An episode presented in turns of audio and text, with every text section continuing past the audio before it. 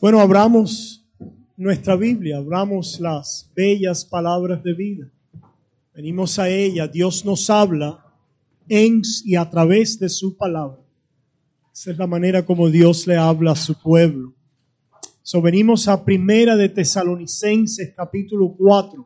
Continuamos, avanzamos en nuestra serie del estudio de esta epístola del apóstol Pablo a los tesalonicenses. Y vamos a leer versículos 13 al 18. Versículos 13 al 18. Cambiamos ahora, cambia el tema, ¿verdad? Aquí en esta carta, ahora el apóstol Pablo trata con la segunda venida de Cristo y con la resurrección. Las semanas pasadas estuvimos hablando de ese llamado ordinario del cristiano. Que a diferencia de lo que muchos falsos maestros, apóstoles, e iglesias nos han enseñado, no somos llamados a ser superhumanos, super dioses y a vivir una super historia. Somos llamados a ser restaurados a una nueva humanidad, como criaturas y como ovejas del pasto de nuestro buen pastor, sirviéndole a él ahora, habiendo sido reconciliados con él, con los dones y el fruto del Espíritu y las vocaciones de nuestra vida en cada una de las áreas y esferas donde vivimos para ser luz y sal del mundo y testimonio al Señor. Ese es el llamado ordinario del creyente. Eso lo terminamos de tratar las últimas semanas. Venimos ahora a esta esperanza del creyente. Es algo que, que está en el futuro y que esperamos y que aguardamos. Durante la Semana Santa tratamos con este pasaje a un cierto nivel Queremos ahora ir a este pasaje y profundizar un poquito más acerca de la segunda venida de Cristo. ¿Qué sucede con la segunda venida de Cristo? ¿Qué va a suceder? Estas son algunas de las preguntas que nos vamos a hacer.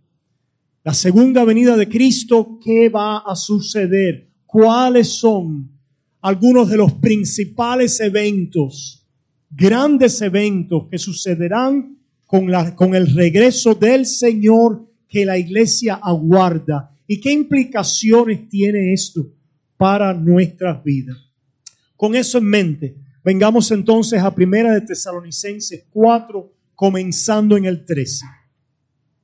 Dice así, tampoco queremos, hermanos, que ignoréis acerca de los que duermen, para que no os entristezcáis como los otros que no tienen esperanza.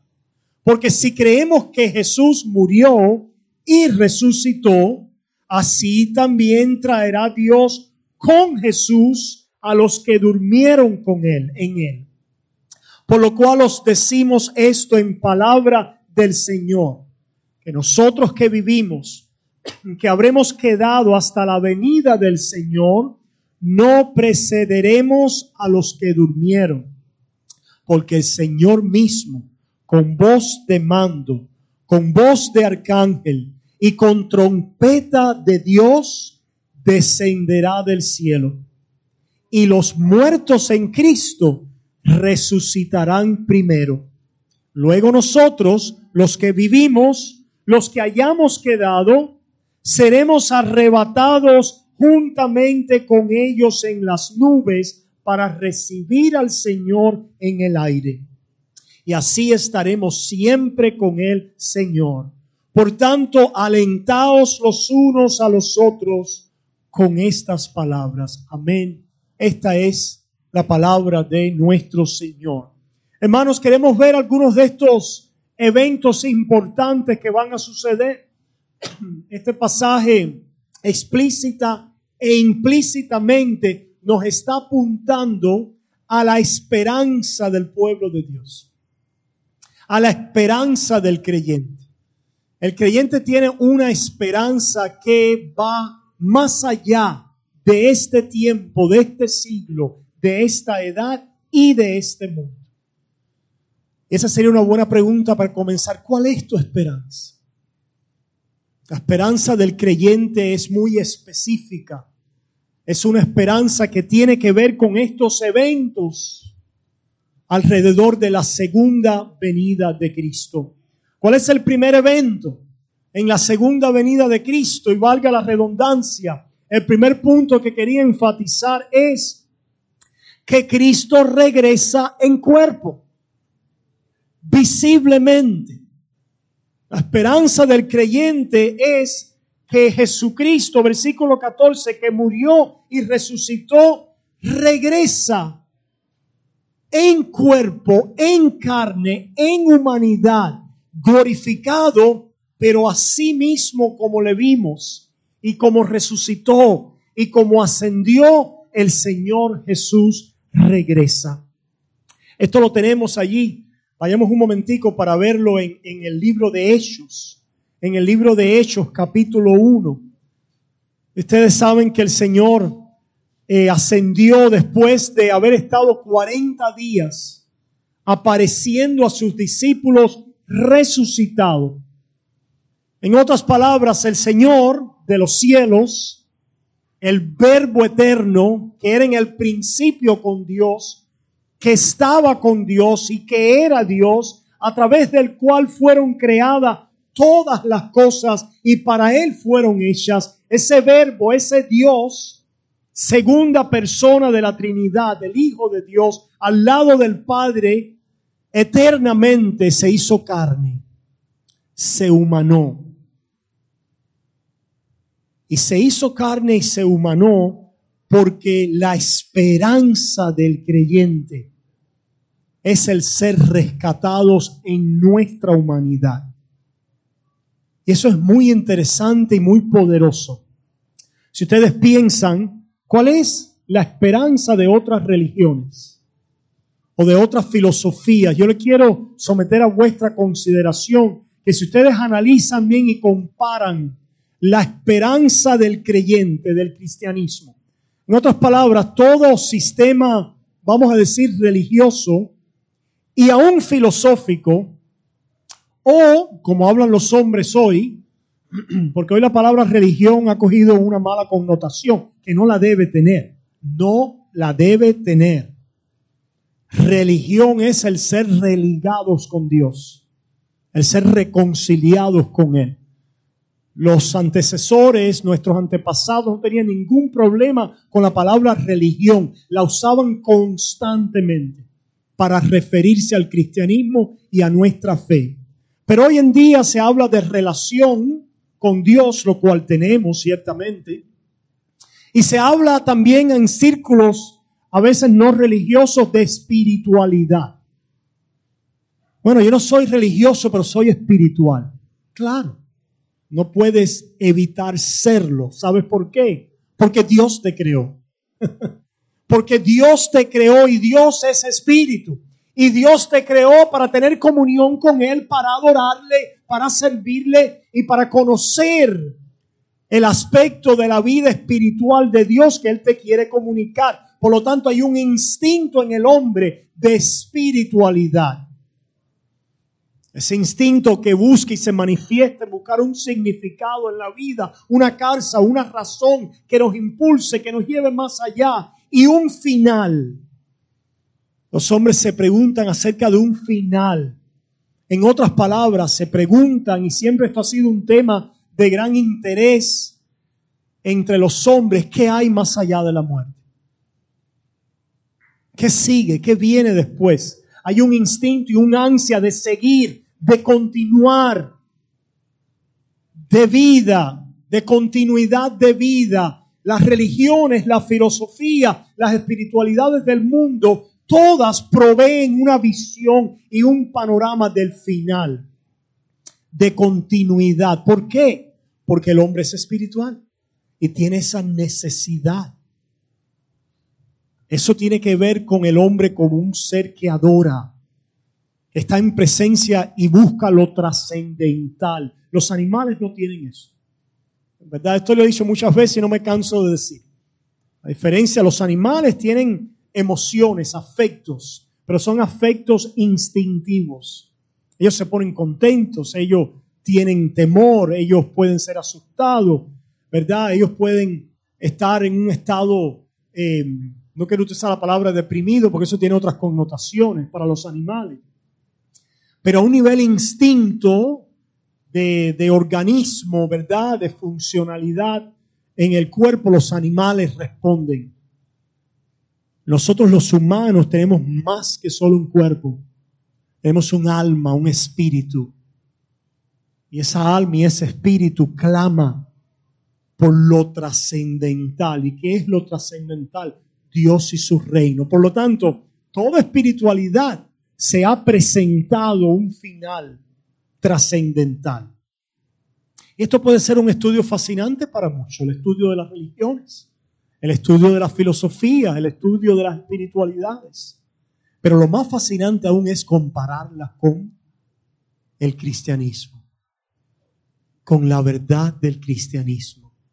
Y lo que yo quiero someter a vuestra consideración es que en esa comparación, la conclusión a la que podemos llegar es que solo la palabra de Dios y la verdad del cristianismo provee la continuidad de vida que nuestro ser anhela y busca.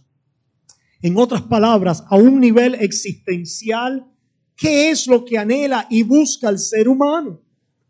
Para muchas espiritualidades, el final es el siguiente. Y díganme si ustedes no lo han oído. Ah, yo voy a unirme al fluido del universo a la buena vibra, a la buena energía del universo. ¿Cuántos lo han oído? Pregunta, ¿a usted le gusta esa idea de convertirse en una vibra, en un fluido, en una energía? Si somos sinceros, no. Ahora, si no hay más nada y eso es lo único que hay, pues sí, es lo único que conocemos. Yo prefiero ser una vibra, una energía, un fluido que no ser nada. Right? Pero si somos sinceros, lo que queremos es seguir viviendo. Y seguir viviendo en cuerpo, en corporealidad, en materia, en relación con otros.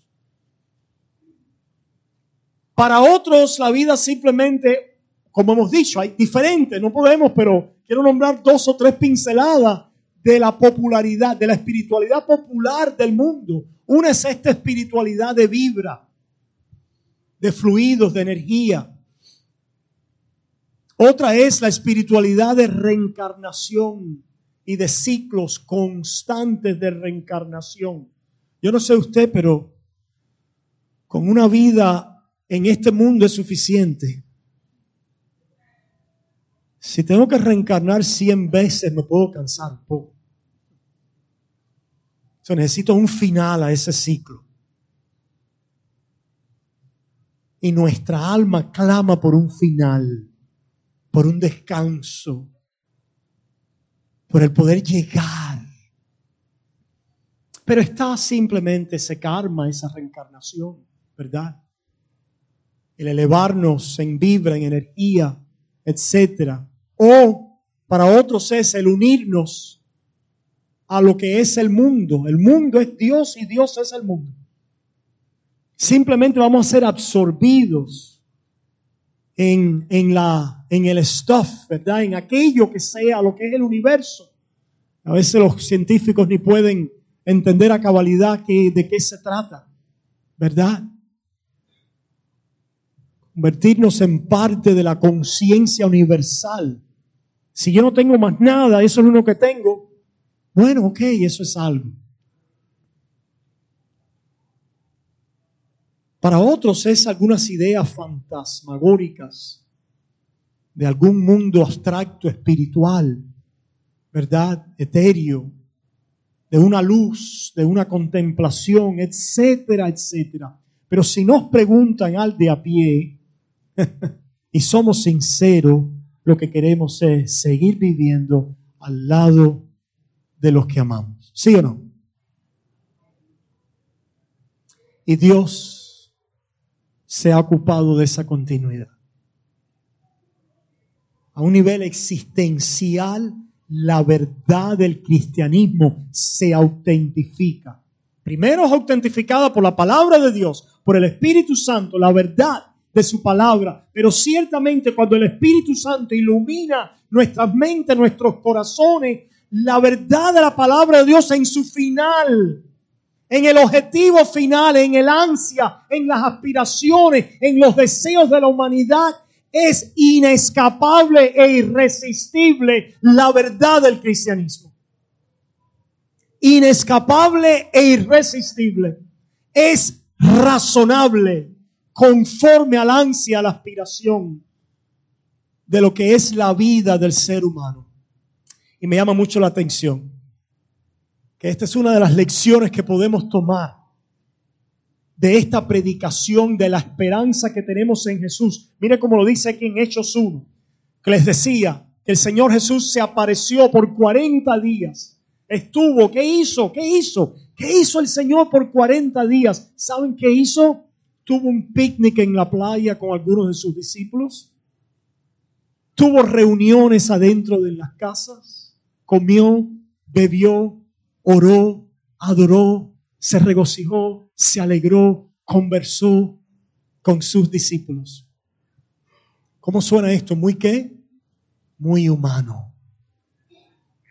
Porque el Señor que se humanó lo hizo, como decían los antepasados y algunos de los padres de la iglesia, para recapitular el ser humano, que Él asumió humanidad, para recapitularla, recapitularla, Él vive todas las etapas, los detalles de la vida humana, el verbo eterno en carne, para morir, resucitar y redimirla, rescatarla, volverla a traer, traerla, esto es, a su final perfección conforme al plan y al propósito de Dios en una humanidad redimida, glorificada, que incluye un cuerpo corporeal, que incluye una nueva creación al lado de un pueblo y de seres amados y delante del Dios que anhela nuestras almas. Esa es la esperanza del creyente. Y me llama mucho la atención este pasaje mientras meditaba en este mensaje. Dice, y habiendo dicho estas cosas, el Señor les dice que va a enviar su espíritu, está ya a punto de ascender. Dice, habiendo dicho estas cosas, viéndolo ellos, fue alzado y les recibió una nube que le ocultó de sus ojos. Y estando ellos con los ojos puestos en el cielo, entre tanto que él se iba, he aquí se pusieron junto a ellos dos varones con vestiduras blancas, los cuales también les dijeron, varones Galileos, Galileos, ¿por qué estáis mirando al cielo? Este mismo Jesús que ha sido tomado de vosotros al cielo, así vendrá como le habéis visto ir al cielo es lo que esperamos, que aguardamos, cuál es la esperanza del creyente. El aguardar el regreso en cuerpo y visible del Señor que resucitó y ascendió.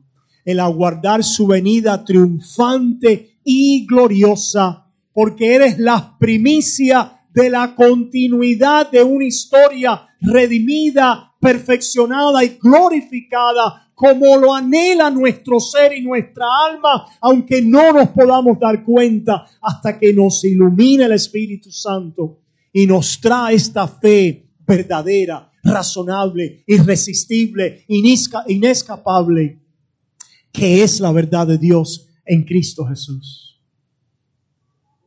El regreso del Señor Jesús en cuerpo, en gloria triunfante. Otro pasaje que quiero hacer colación, lo encontramos en Hebreos, en Hebreos capítulo 9. Vayamos a Hebreos 9.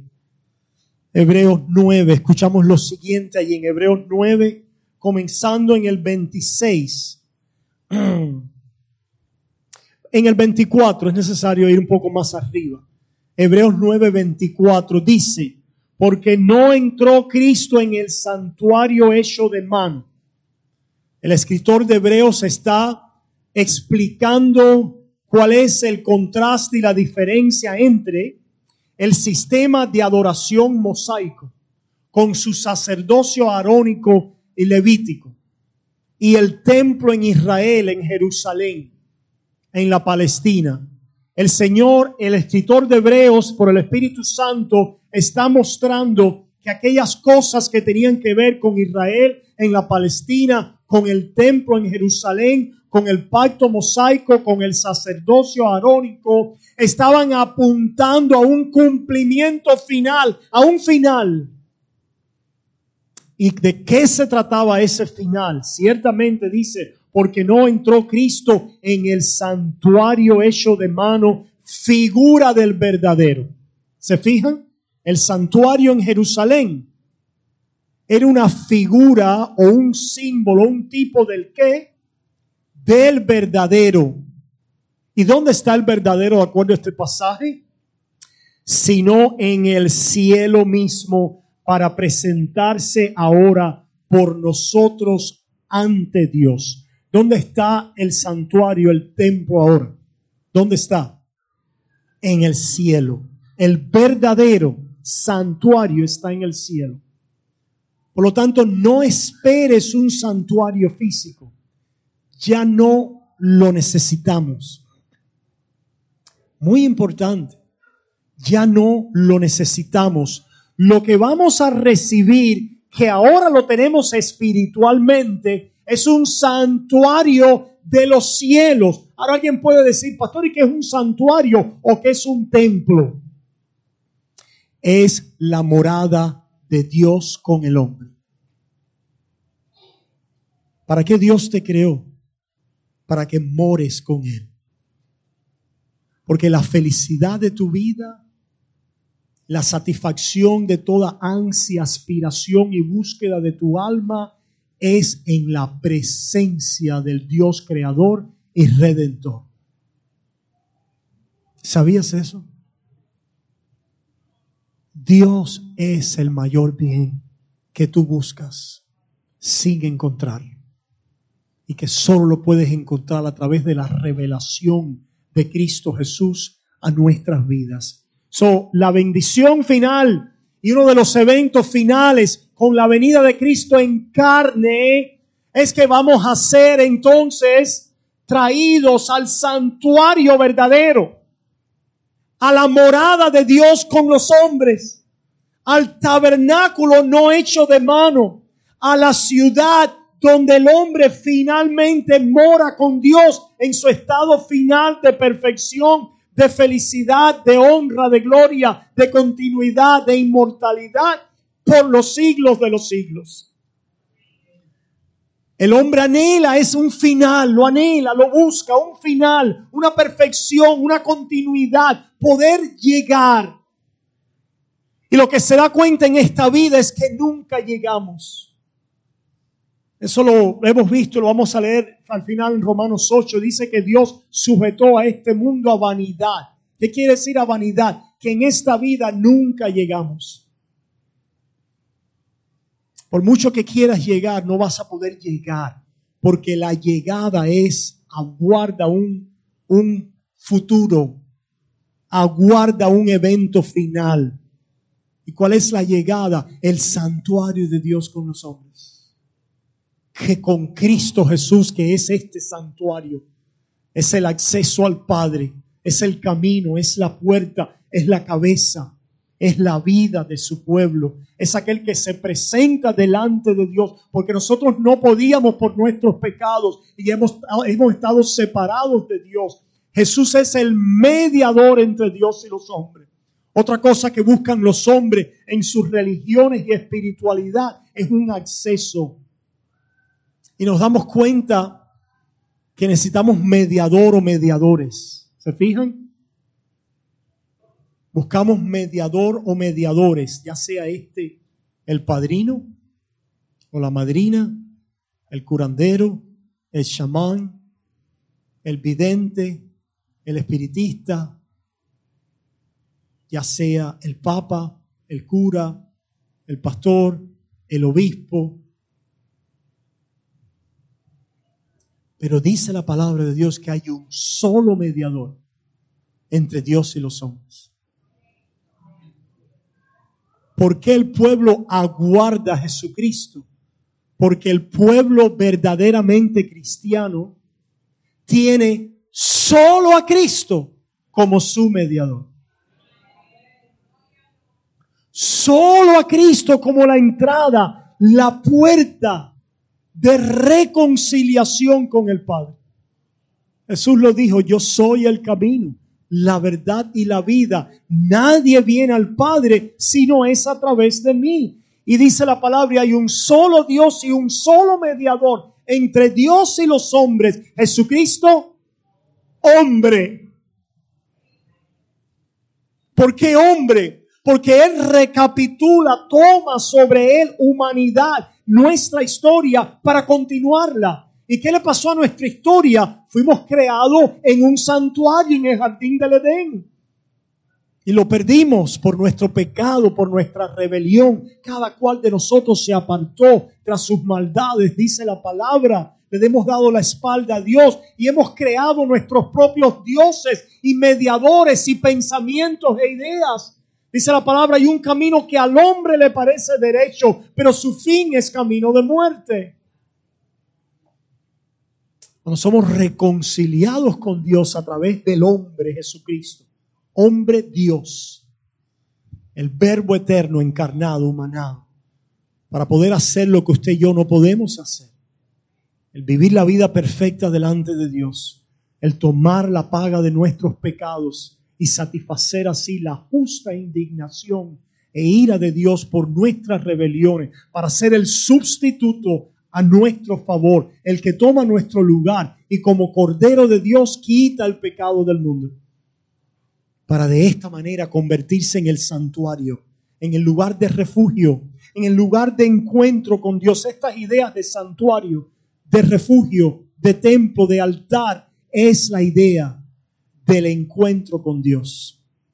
Es el final del alma.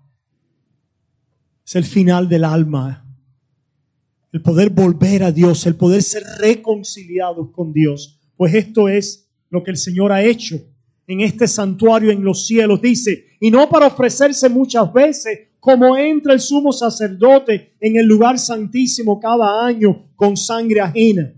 Ciertamente las religiones nos dan, de alguna manera, las que, las que no son la religión cristiana, nos dan que ciertos ritos y formas repetitivas de qué? De poder ganar favor, bendición y acceso al mundo espiritual. ¿Sí o no? De alguna manera. Si haces esto, vas a ser bendecido. Si estás de esta manera, si tienes esta fórmula, esta receta, estos pasos, la religión cristiana, la relación con Dios a través de Cristo, la espiritualidad cristiana, es aquella que nos provee acceso a través de una obra final y completa, terminada y perfeccionada en la persona y en la obra de Jesús que no necesita ser repetida, que tú no puedes repetir o vivir. A veces las personas dicen, ay, tenemos que vivir el Evangelio. No, Tú no puedes vivir el Evangelio. Cristo es el único que lo vivió. Nosotros simplemente recibimos por fe y esto por gracia como un favor no merecido el acceso a Dios y la reconciliación con Dios, confiando en aquel que obró a nuestro favor. Y es el eje y la sustancia de las buenas noticias del Evangelio. Una vez, con un sacrificio, entrando delante de Dios con su sacrificio expiatorio, esto es la vida perfecta que Dios recibe y la paga de infinito valor que Dios recibe por nuestras maldades, Jesús cuando ascendió entró en la presencia del santuario en los cielos y esto hizo que la obra fuera terminada terminada. Se terminó lo que se requería hacer espiritualmente hablando. Cristo lo terminó. Vamos a ver las implicaciones de esto, ¿verdad? Porque en qué, cuando Cristo hizo esto? En su primera venida. Nada queda por hacer. Nada espiritualmente hablando queda por hacer para terminar y completar nada. Ya todo ha sido hecho. Ahora recibimos de esa obra terminada y completada del Hijo de Dios y aguardamos el capítulo final. Y el capítulo final de esta obra es la resurrección y la glorificación, la perfección final de esta historia continuada que Cristo Jesús obtuvo, logró y sanó la humanidad con la carne en, sus, en su persona para poder traer la sanidad a las naciones. Una sanidad que aguarda un aspecto futuro. Una sanidad que aguarda el aspecto futuro de la, de la morada de Dios con el hombre, visible, corporeal, en una creación renovada. Esta es la esperanza. Sigue diciendo, de otra manera, versículo 26, le hubiera sido necesario padecer muchas veces desde el principio del mundo, pero ahora en la consumación de los siglos, se presentó una vez para siempre por el sacrificio de sí mismo para quitar de en medio el pecado. ¿Cuándo es que llegó la consumación o el final de los siglos? ¿Cuándo llegó? ¿Con quién? Con la primera venida de Cristo. Dice ahora en la consumación. ¿De qué está hablando? ¿De qué se refiere esto? que toda la esperanza del Antiguo Testamento con respecto a la salvación a través del Mesías ha sido consumado en Cristo Jesús. Todo lo que se requería para quitar el pecado, para salvar a un pueblo, ha sido consumado y para restaurar a una humanidad ya ha sido realizado. La redención o la salvación ha sido obtenida. Y eso lo veían los santos del Antiguo Testamento, pero les faltaba otra visión. En otras palabras, ellos veían, como habla el Antiguo Testamento, que esa salvación obtenida y las implicaciones creacionales, corporales, finales de reinar en el mundo estaban unidas, estaban unidas, estaban conectadas. Pero lo que no podían entender ellos a cabalidad todavía es que antes de esa culminación final de renovar todas las cosas, el mundo, el universo, corporalmente y nueva creación, esta consumación espiritual de quitar el pecado es la manera en que el reino avanzaría en el mundo espiritualmente para salvar a un pueblo de toda tribu, de todo pueblo, de toda tribu, lengua y nación. Los judíos pensaban en la forma en que ellos interpretaban y no los podemos culpar, ciertamente tenían pauta porque la Biblia colapsa estos dos eventos, aunque también hay cierto discernimiento de que iba a suceder algo y que tenía que ver con el mundo en general. Pero los judíos aguardaban a su Mesías y decían, cuando venga el Mesías, Él nos salva. Y cuando nos salve a nosotros, salva entonces a las naciones. ¿Qué estaba equivocado ahí? ¿Qué le preguntaron los discípulos a Jesús? ¿Restaurarás el reino a Israel ahora? Y lo que no entendían ellos es que el reino no era un reino solo para Israel, sino era un reino para qué? Para el mundo para el mundo. Y lo que iba a suceder es que Israel lo iba a rechazar. Y que a través de ese rechazo, el reino de Dios, a propósito, el reino de Dios no se lo llevó Dios para volver después para Israel. Ese, ese ha sido el error del dispensacionalismo. El reino de Dios en la consumación de los siglos llegó con Cristo. Él lo afirmó. Él dijo, mi reino ha llegado y comenzó a salvar de entre los judíos. Pero a modo general y nacional, los judíos no les recibieron. A los suyos vino y a los suyos y los suyos no les recibieron. Ah, algunos creen que entonces Dios se llevó el reino y comenzó a trabajar con los gentiles.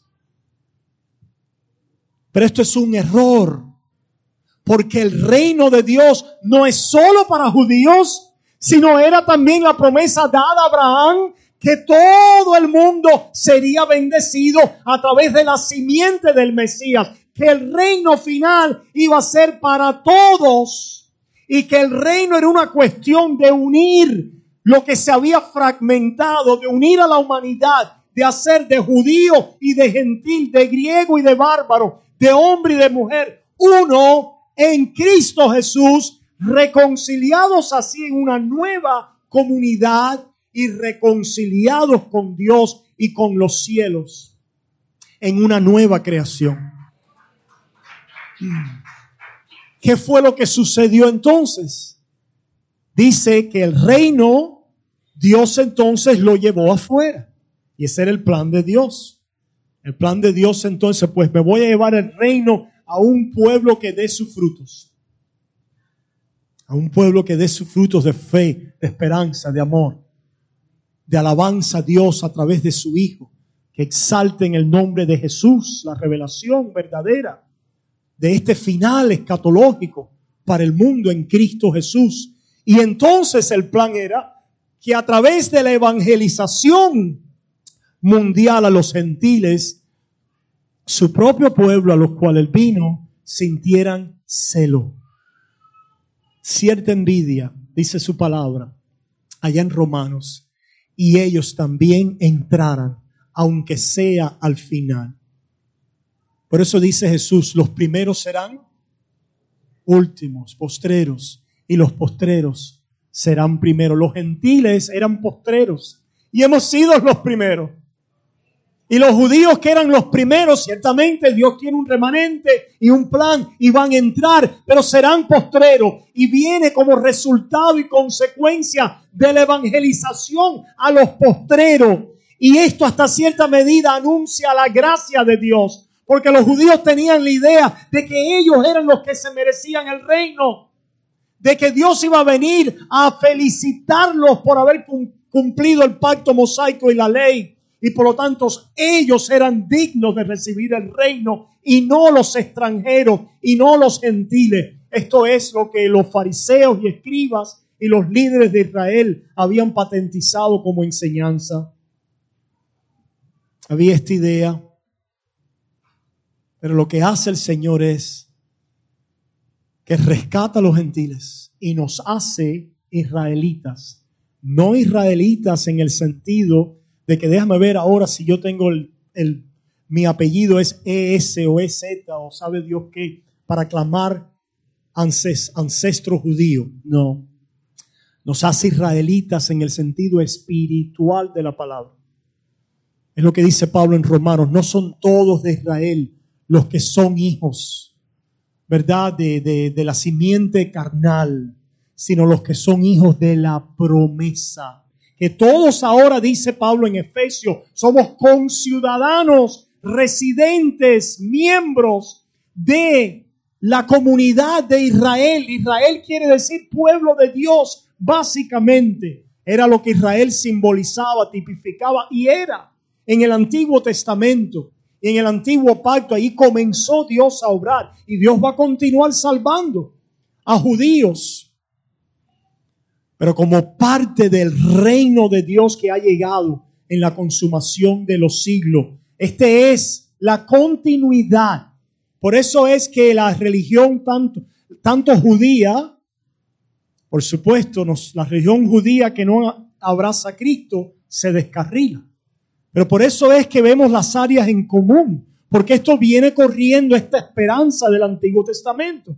Y toda religión que haya copiado a la Biblia, al Antiguo y Nuevo Testamento, va a tener una religión más en el sentido de continuidad y de final razonable, de continuidad de vida. ¿En qué creían los paganos? En elevarnos a un plano espiritual en los fluidos, en la energía, en simplemente una idea, un pensamiento, en ciertas formas abstractas. En eso creían los paganos. Pero el pueblo de Dios cree en que de la manera, dice, versículo 27, de la manera que está establecido para los hombres que mueran una sola vez y después de esto el juicio Muy sencillo estos acontecimientos del final, que los hombres tienen una cita con la muerte, pero en dependencia de nuestra fe o rechazo a Cristo Jesús, el juicio o la gloria después. Por eso sigue diciendo después, versículo 28, así también Cristo fue ofrecido una sola vez para llevar los pecados de muchos. Ahí está la redención obtenida. Cuando Cristo vino, obtuvo redención. ¿Para qué? Para muchos. ¿Para cuántos? No sabemos. La Biblia habla de millones y de multitudes que no se podían contar y de todo tribu, pueblo, lengua y nación. Nos parece que somos pocos ahora, pero un día seremos muchos. Un día no solo seremos muchos, sino estaremos al lado, la creación estará a nuestro lado, como leímos en Apocalipsis, alabando al Cordero que ha regresado. Y nosotros al lado de ella, en la continuidad de la historia, redimida y renovada a través de Cristo Jesús, y se aparecerá por segunda vez, pero sin relación con el pecado. Cuando Cristo regrese, ya no hay más esperanza de salvación.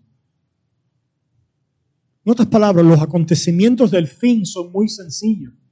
Hay algunos que tienen esquemas del fin, que tienen una venida y después la otra, y una resurrección y después otra, y una rebelión y después otra, y una resurrección y después otra, y todavía en la venida quizás oportunidad para algunos ser salvos. Hermanos, la oportunidad para ser salvo tiene que ver con la primera venida de Cristo. Punto. Cuando Cristo regrese, ya nadie va a poder ser salvo. Y a todos se habrán salvados que se iban a salvar. Eso es importante porque entonces comienza el siglo venidero. El siglo venidero. El siglo venidero es la recreación y renovación de todas las cosas donde ya no morará el regenerado al lado del no regenerado, el glorificado al lado del no glorificado, el salvo al lado del no salvo. Eso es ahora, en el presente siglo venidero, que le ha llegado la, culminación de las promesas en Cristo Jesús. Ahora sí, vivimos regenerado y no regenerado, pueblo y no pueblo, trigo y cizaña. ¿Pero por qué? Porque Dios está salvando porque la puerta está abierta, porque el Evangelio sale a todos, porque Dios dice que oiga y que venga, el que tiene hambre y que tenga sed, yo le daré a comer y a tomar gratuitamente del agua de la vida. Venid, comed y comprad sin precio y sin dinero de la vida eterna. Todo el que ven a mí, yo no le echo fuera. Venid a mí todos los que estáis trabajados y cargados, que yo os haré descansar. Ahora la puerta está abierta. La consumación de los siglos es toda promesa para salvar al pecador. Se ha obtenido, se ha cumplido, está disponible. Dios está llamando al pecador. Y Dios va a traer a un pueblo irresistible seguramente va a traer a sus escogidos de los cuatro vientos de, vientos de este mundo, ciertamente, a través de oír la palabra de Dios, la fe. La fe viene por el oír y el oír la palabra de Dios. Pero ¿qué pasa en su segunda venida? En su segunda venida en carne, en carne. Entonces, hermanos, se culminará el aspecto final de la redención de nuestro cuerpo. El aspecto final, nuestra salvación tiene tres aspectos en términos de tiempo. Uno, por supuesto, uno históricamente cuando Cristo, recapitulando la humanidad, muere, es enterrado, vive, muere, es enterrado, sepultado, resucita, es visto, asciende y entró en el santuario de los cielos y envía su espíritu. Ese espíritu nos trae el primer aspecto impersonal de la salvación, que es cuando somos regenerados, somos justificados. ¿Qué quiere decir? Conforme al pecado. Él apareció la primera vez con relación al pecado. somos justificados. En otras palabras, se nos quita la culpa del pecado. Somos justificados, perdonados, absueltos de nuestra culpa y aún más declarados justos. Lo que Cristo es delante del Padre en el santuario de los cielos, el Espíritu lo trae a mi vida. Primero lo declara. ¿Qué quiere decir que lo declara? Lo cuenta cuando yo confío en el Hijo como verdad delante de Dios. Que cuando yo confío en el Señor Jesús soy perdonado, absuelto y soy justificado y soy declarado santo, justo, perfecto en el sentido posicional, legal o jurídico. Esto es una declaración por lo que Cristo ha hecho. Aunque en mí, en lo personalmente, no soy santo, no soy perfecto, no soy justo, tengo pecados, tengo maldades, tengo debilidades, pero como estoy unido a Cristo por su Espíritu, a por gracia a través de la fe, el aspecto presente de la salvación es que somos justificados, absueltos de la culpa, libres de la culpa de la transgresión y del pecado en nuestras vidas. Hay otro aspecto, el aspecto, ese fue el aspecto pasado cuando recibimos a Jesús y confiamos en Él. Fuimos perdonados y justificados, pero sucedió algo más con relación al pecado cuando fuimos perdonados y justificados. El Espíritu Santo que entró en nuestras vidas nos adopta como hijos. Y habiendo sido adoptados como hijos, en esta nueva identidad de hijos, de santos y de justos, comienza a transformar nuestras vidas y a romper la espalda del pecado y la, y la esclavitud a él. ¿Qué quiere decir eso? Comenzamos a dar frutos de obediencia, de nueva obediencia en santificación. Ese es el, el presente de nuestra salvación. El pasado que hemos sido justificados. Esa justificación está con nosotros santificándonos en el presente. Por eso es que la palabra salvación quiere decir en el original griego sanidad. Sanidad. Los hombres buscan una sanidad. La sanidad primera que necesitamos es ser sanos de nuestra culpa delante de Dios. Hemos sido sanos de nuestra culpa siendo justificados. Necesitamos sanidad del poder del pecado en nuestras vidas para poder amarle, comenzar a amarle y vivir para Él. Estamos siendo sanados del poder del pecado en nuestras vidas. Pero falta algo. ¿Qué es lo que falta? Que el caminar del creyente en esta vida siempre es una lucha de aquel aspecto en su vida por el Espíritu, de sanidad del Espíritu, para vivir en conformidad a Dios, a su voluntad y agradarlo y amarle, y aquella dimensión de la carne que todavía está atrapada en nuestro ser y en nuestros miembros conforme al legado del antiguo Adán. Por eso es ahora vimos un conflicto y una lucha. ¿Se fijan? Vimos un conflicto y una lucha porque quisiéramos agradar a Dios, amarlo, vivir con Él para siempre, recibir todos sus dones, deleitarnos en su presencia y es diariamente interrumpido por los adversarios de Dios y nuestro, que es la carne internamente, el mundo, los enemigos de Dios en Él y Satanás y sus demonios. Vimos en esa lucha ahora. Pero un día, cuando Cristo regrese, llega el aspecto final de nuestra salvación y es que se quitará la presencia del pecado.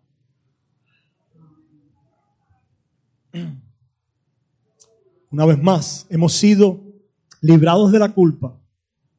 Hemos sido librados del poder. No confundan, el ser librado del poder no quiere decir que podemos vivir sin pecar, sino que podemos comenzar a agradar a Dios y a obedecer vamos a pecar porque todavía estamos en esta carne, ¿verdad?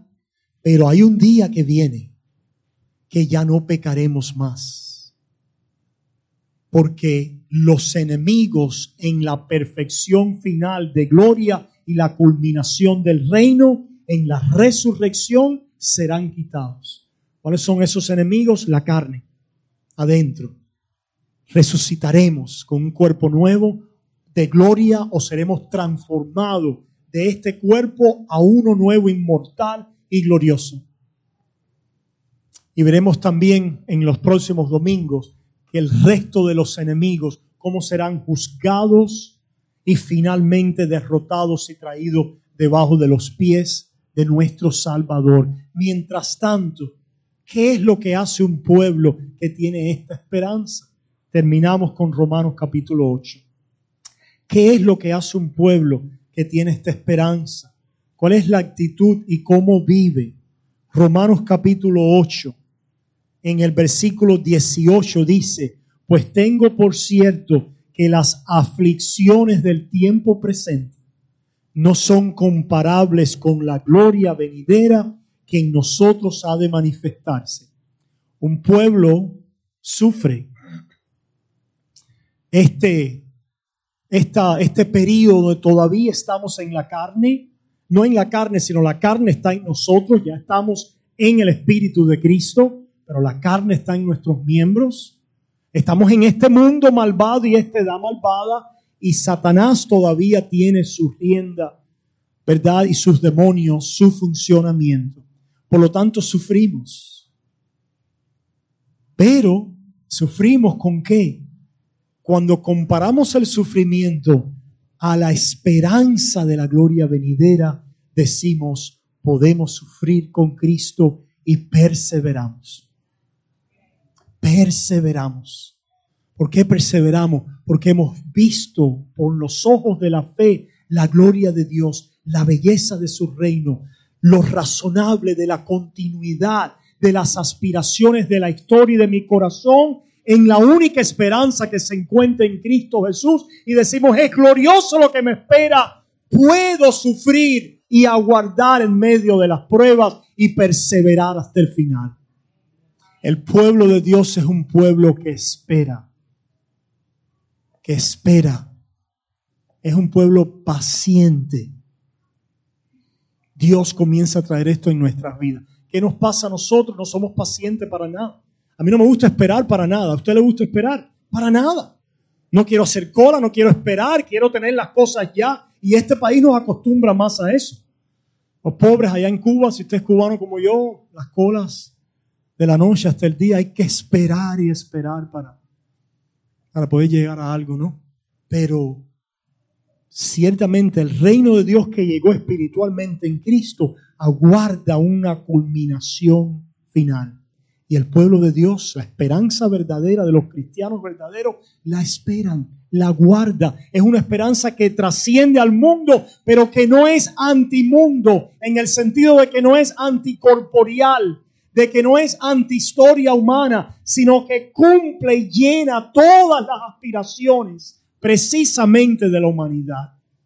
El ser humano aguarda, el cristiano aguarda y espera. Dice, porque el anhelo ardiente de la creación es el aguardar, ¿se fijan? La manifestación de los hijos de Dios. Porque la creación fue sujetada a vanidad. A vanidad quiere decir a lo que no llega. El cristiano puede aguardar porque ya no se desespera en las frustraciones de la vida. ¿Sabías tú que en ninguna de las empresas de tu vida, en ninguna de los eventos y aspiraciones de tu vida ahora vas a llegar a finalidad. Siempre va a haber un sentido de que algo no se ha terminado y no se ha cumplido y no ha llegado. El cristiano, eso, eso, eso todos los hombres de una manera instintiva lo perciben.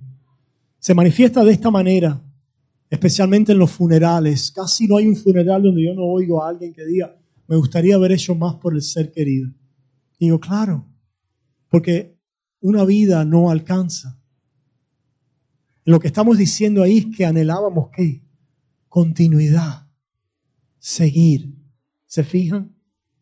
Pero el cristiano se da cuenta que no llegamos ahora en nada. Ni el matrimonio va a llenar y a llegar tu vida, ni los hijos, ni la carrera, ni el dinero, ni la profesión. El cristiano puede venir a una realista, una, una visión realista de lo que se trata este mundo y de la vida y disfrutar sus dones y sus bienes y las cosas buenas que Dios nos da ahora, pero poder entender cuando sintamos ese vacío y esa ansia y esa oh, en dentro nuestro, ese gemir de que por supuesto que tiene que estar ahí porque todavía no hemos llegado a la culminación final.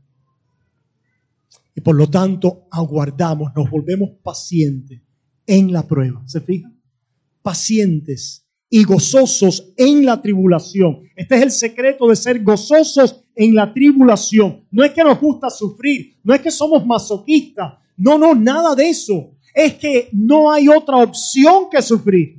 Algunos simplemente la quieren, eh, viven en negación, recuerdan, y las defensas de la humanidad contra el sufrimiento. Pero el cristiano, que como todo ser humano no le gusta sufrir, gime, pero ese gemir se torna en un clamor de esperanza y de aguardar pacientemente la segunda venida de nuestro Señor. Terminamos, dice, sabemos que toda la creación gime a una y aún está con dolores de parto hasta ahora. Y no solo ella, sino que también nosotros mismos, que tenemos las primicias del Espíritu, nosotros también gemimos dentro de nosotros mismos, esperando la adopción, la redención de nuestro cuerpo. Cristo resucitado, la historia continuada, la creación renovada. Esa es la esperanza razonable, verdadera, irresistible e inescapable de la verdad cristiana. Que esta pueda ser tu esperanza a través de Jesús. Que la gracia y la paz de Dios sea con vosotros. Amén.